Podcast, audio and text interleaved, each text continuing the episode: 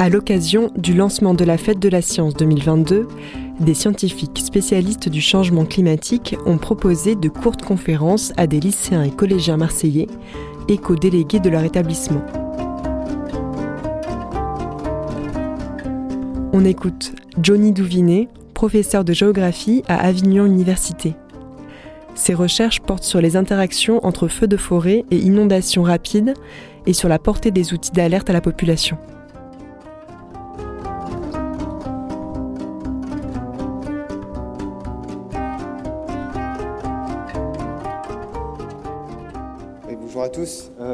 Aussi préparé quelques diapos, donc j'espère que, ça va aller. Euh, je vais tout d'abord commencer par me présenter. Donc, je suis professeur en, géographie à Avignon Université. Je suis très honoré d'être ambassadeur de la Fête de la Science cette année. Euh, et, je vais me permettre 30 secondes de présenter la, géographie universitaire. pas, on n'apprend pas à nos étudiants le nom des capitales ou des cours d'eau par cœur. Euh, ça ne se limiterait pas à ça. On a surtout une entrée qui est un peu particulière. L'espace est en support, donc on fait beaucoup de cartes, mais vous, le savez sans doute. Mais on considère aussi l'espace comme une contrainte, c'est-à-dire que lorsqu'on a des aménagements ou lorsqu'on travaille sur la question des risques, les territoires, c'est une contrainte. On, évidemment, on ne peut pas construire partout, mais parfois on construit dans les zones à risque. Je rappellerai un seul chiffre, il y a 17 millions d'habitants en France qui habitent dans une zone inondable. Alors heureusement, c'est le risque est minime, avec une faible période de retour. Sauf que bah, de toute façon, c'est que les inondations vont apparaître à l'avenir, on ne sait pas quand, on ne sait pas où, on n'est pas euh, des, médiums, entre guillemets. Euh, et puis quand on regarde l'ensemble des risques et les annonces qui ont été faites et, présentées par mes collègues précédents, euh, on sait de toute façon qu'il va falloir faire ça, face à des, catastrophes naturelles dans les années à venir. Donc notre souhait, c'est de contribuer en tant que chercheur à faire avancer les choses, à travailler avec les décideurs et également avec la population et la, et la société civile. Alors une première diapo pour présenter un peu nos travaux. Donc on travaille sur l'alerte. Alors j'espère que vous connaissez l'outil historique qui est les sirènes, qu'on entend sonner les premiers mercredis de chaque mois et encore pas partout, puisqu'elles n'existent pas sur l'ensemble des territoires. Mais actuellement, il y a une véritable révolution en France. Alors c'est grâce, entre guillemets, à, l'incendie survenu à Lubrizol près de Rouen ou à une directive européenne en 2018 qui en fait impose à tous les États membres la mise en place d'un système d'alerte à la population sur les téléphones portables. Enfin, donc, du coup, en France, euh, il y a l'outil historique qui est les sirènes, mais également l'intégration de nouveaux canaux de diffusion d'alerte, euh, en particulier ce qu'on appelle la diffusion cellulaire, qui consiste à envoyer des notifications sur les téléphones portables des individus. Euh, il y a également les médias sociaux, les radios. France Bleu et France Info, je les cite parce que ce sont les radios publiques officielles qui relaient l'alerte aux populations en cas de danger. Et puis, je vais rajouter deux autres canaux, les SMS géolocalisés en 2023 et l'alerte par satellite en 2024. Alors que la France était très en retard sur l'utilisation d'outils modernes et adaptés à différentes situations, elle est en train de devenir un des leaders internationaux sur le déploiement d'une plateforme d'alerte multicanal, puisque les acteurs décisionnaires auront accès à tous les outils via la même interface. Donc ça, c'est une véritable révolution. Alors, diapo suivante.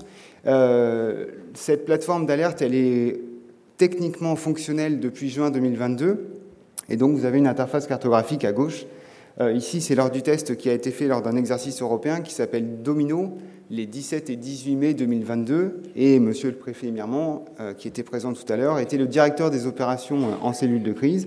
Et c'est lui qui a validé l'envoi de notifications sur les téléphones. Donc, vous avez deux exemples ici.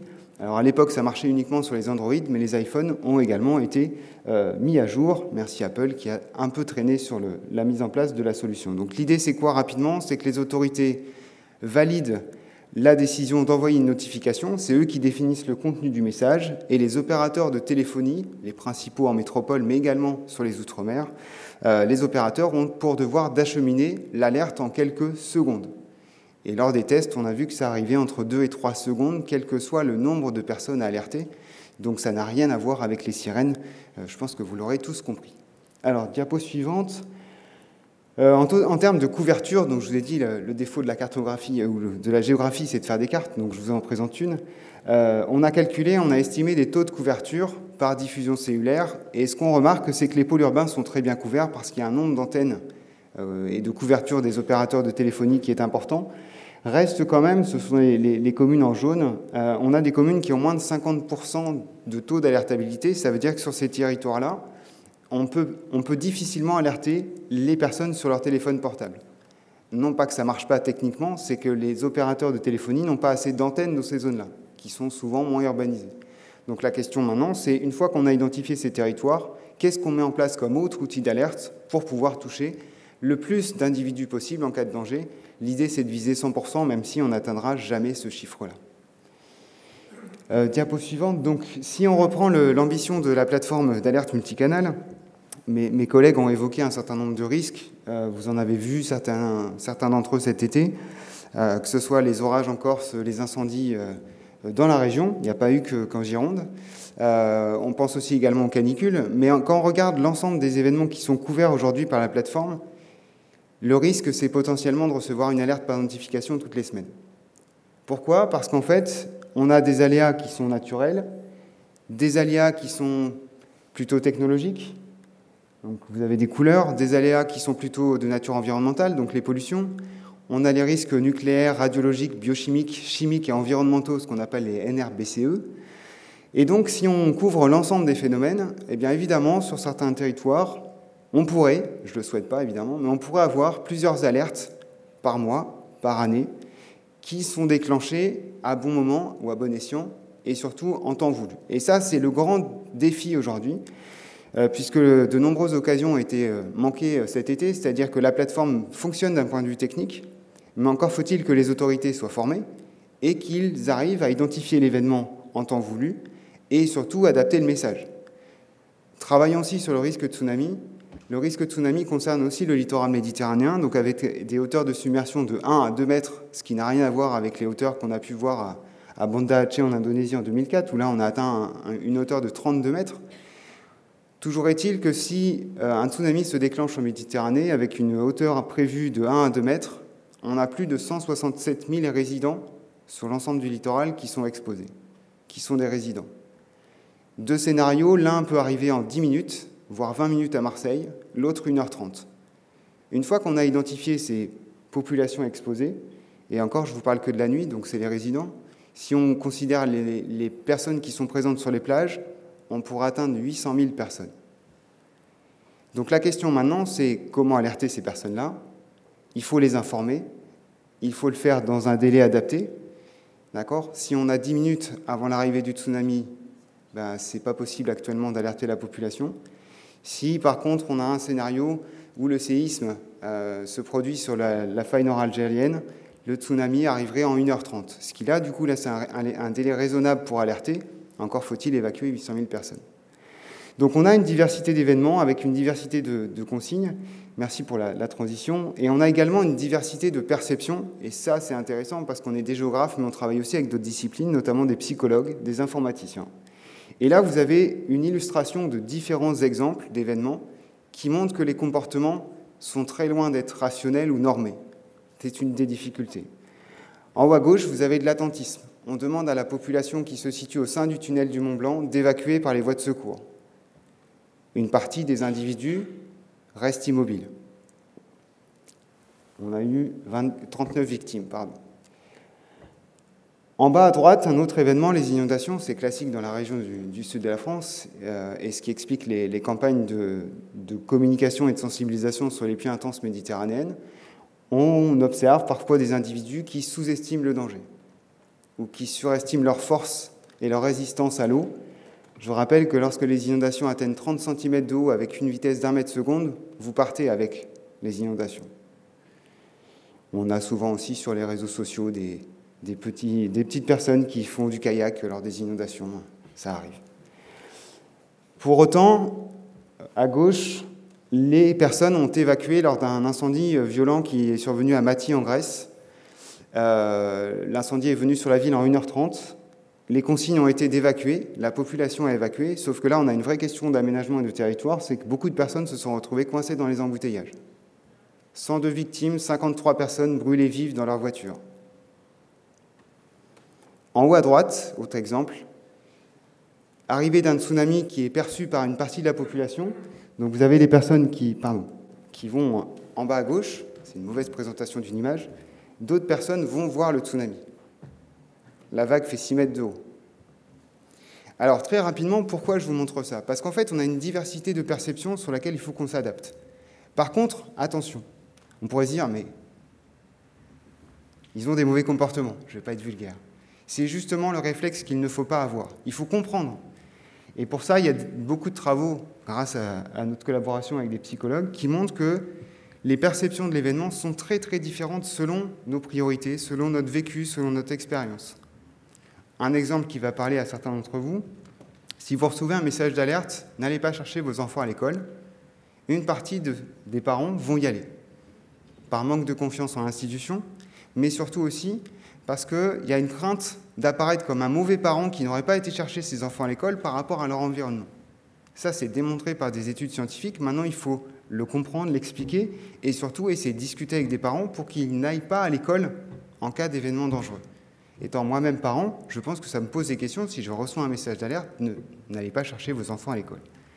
Et pour conclure sur cette euh, présentation qui, j'espère, n'est pas trop longue, pour la diapo suivante, un nouveau système d'alerte testé en cas de crise majeure, comme un accident chimique ou une attaque d'ampleur. Ça s'est passé autour de, de l'étang de Berre, dans les Bouches du Rhône. Alors concrètement, de quoi s'agit-il? Vous allez voir ça euh, précisément, presque comme si cette attaque avait eu lieu avec Anne-Christine Roth et Apolline Guillerot-Malik. Imaginez une fuite de chlore dans cette zone industrielle près de l'étang de Berre. Et dans un périmètre de 12 km, une sonnerie qui retentit sur les smartphones. Voilà, un instant, alerte, urgence. Ça me disait qu'il y avait une fuite de chlore euh, sur un des sites pétrochimiques et qu'il fallait que je me confine. Je me suis demandé ce que c'était. Euh, si c'était un incident ou euh, qu'on piratait mon téléphone. C'est en fait un test grandeur nature pour le futur système d'alerte aux populations. Plusieurs milliers de personnes l'ont reçu. Johnny Douvinet est chargé d'observer les réactions sur le terrain. Ah, le message d'alerte Oui, j'ai reçu le message d'alerte, tout à fait. Vous avez pensé quoi? J'avais pensé que c'était très bien. Au-delà de l'aspect technique, ce qui l'intéresse, c'est aussi la façon dont le message est perçu. La question, c'est euh, est-ce que ça a été compris? Est-ce que ça a été apprécié? Est-ce que euh, les mots ont été clairs? Et donc, on travaille sur maintenant le contenu du message plus que sur la technologie. Au centre opérationnel, Romain Moutard, le responsable du projet, analyse toutes les informations. Au cœur du système, les antennes 4 et 5G et un canal spécifique. Il permet d'envoyer des messages à tous les portables qui bornent dans une zone définie. Contrairement aux SMS, qui, on le connaît, à chaque Saint-Sylvestre, ont tendance à congestionner le réseau. Euh, la diffusion cellulaire, ou le cell broadcast en anglais, est une autre technologie qui permet sur un canal dédié à l'alerte de pouvoir diffuser très massivement des messages en quelques dizaines de secondes, parfois même quelques secondes seulement. Du temps gagné, précieux pour les secours sur le terrain en période de crise s'il faut se confiner euh, le plus rapidement possible ou s'il faut évacuer. Euh, ça sera d'autant plus des renseignements que les gens auront et que nous, on n'aura pas à donner sur le terrain et on sera beaucoup plus efficace et beaucoup plus prompte pour la, pour, la, pour la rapidité d'intervention. Ce système d'alerte continue d'être testé dans le cadre d'un exercice de sécurité exceptionnel autour de l'étang de Berre et ses sites Céveso. FR Alerte devrait être mise en fonction en juillet prochain. Alors c'était pas juste pour me montrer euh, dans, la vidéo, mais c'était surtout pour expliquer qu'aujourd'hui, la sensibilisation et la communication autour de cet outil-là est important. Et puis le deuxième exemple, c'est la première notification qui a été réellement envoyée lors de, l'incendie survenu près de, près Landiras. Euh, donc vous avez euh, une image du feu à gauche et le type de message, enfin même c'est le vrai message qui a été envoyé. Donc c'est la première fois, c'est à saluer, c'était le 18 juillet pardon, 2022. Euh, on aurait pu attendre d'autres notifications depuis, mais je pense que l'enjeu aujourd'hui, c'est d'expliquer à la population que ça, c'est vraiment utile pour la mise en sécurité. Et je vous remercie pour votre attention.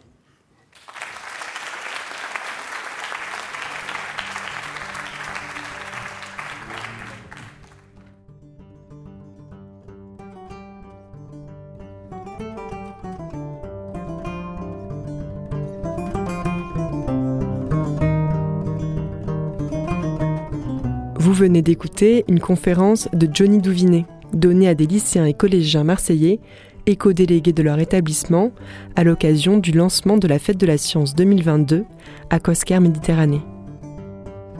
Retrouvez les événements proches de chez vous sur le site internet de la Fête de la Science.